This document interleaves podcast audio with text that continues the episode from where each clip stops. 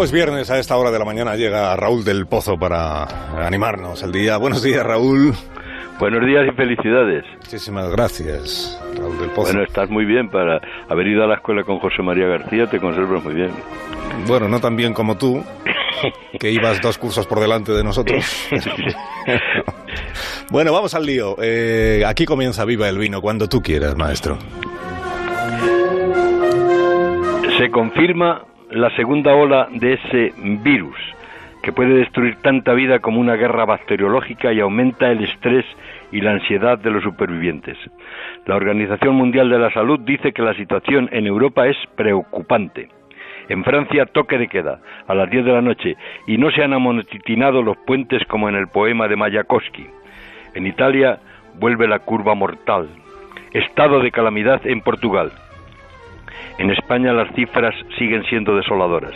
Madrid, Castilla y León, Aragón y La Rioja están en alto riesgo de contagio. Hemos entrado en el semáforo rojo de la Unión Europea. La prensa alemana escribe que España ha perdido el control, se está hundiendo, falta liderazgo, el gobierno y la derecha se atacan como si estuviéramos en una época electoral.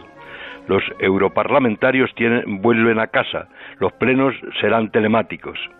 Ahora los científicos a buenas horas dicen que eso de la inmunidad de rebaño es una falacia. Dejar que todo el mundo se pringue para crear anticuerpos causaría 77 millones de muertos y provocaría una ruina irreversible. La medicina se basa en evidencias científicas, pero se ha hecho mucha política con el mal. Ahora han descubierto también que esto no es una pandemia, sino una sindemia, y que se tratan los síntomas pero no las causas, y el coronavirus es la suma de dos bichos, el virus y la pobreza. Nada nuevo. Siempre se ha hecho literatura con las catástrofes, desde que Apolo, que era el dios de la medicina, disparó con flechas infectadas la peste en la guerra de Troya.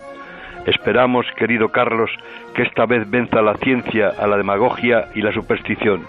Afrontemos las cuarentenas que vienen con rosado, tinto blanco, que calman la ansiedad y la tensión emocional. Y viva el vino.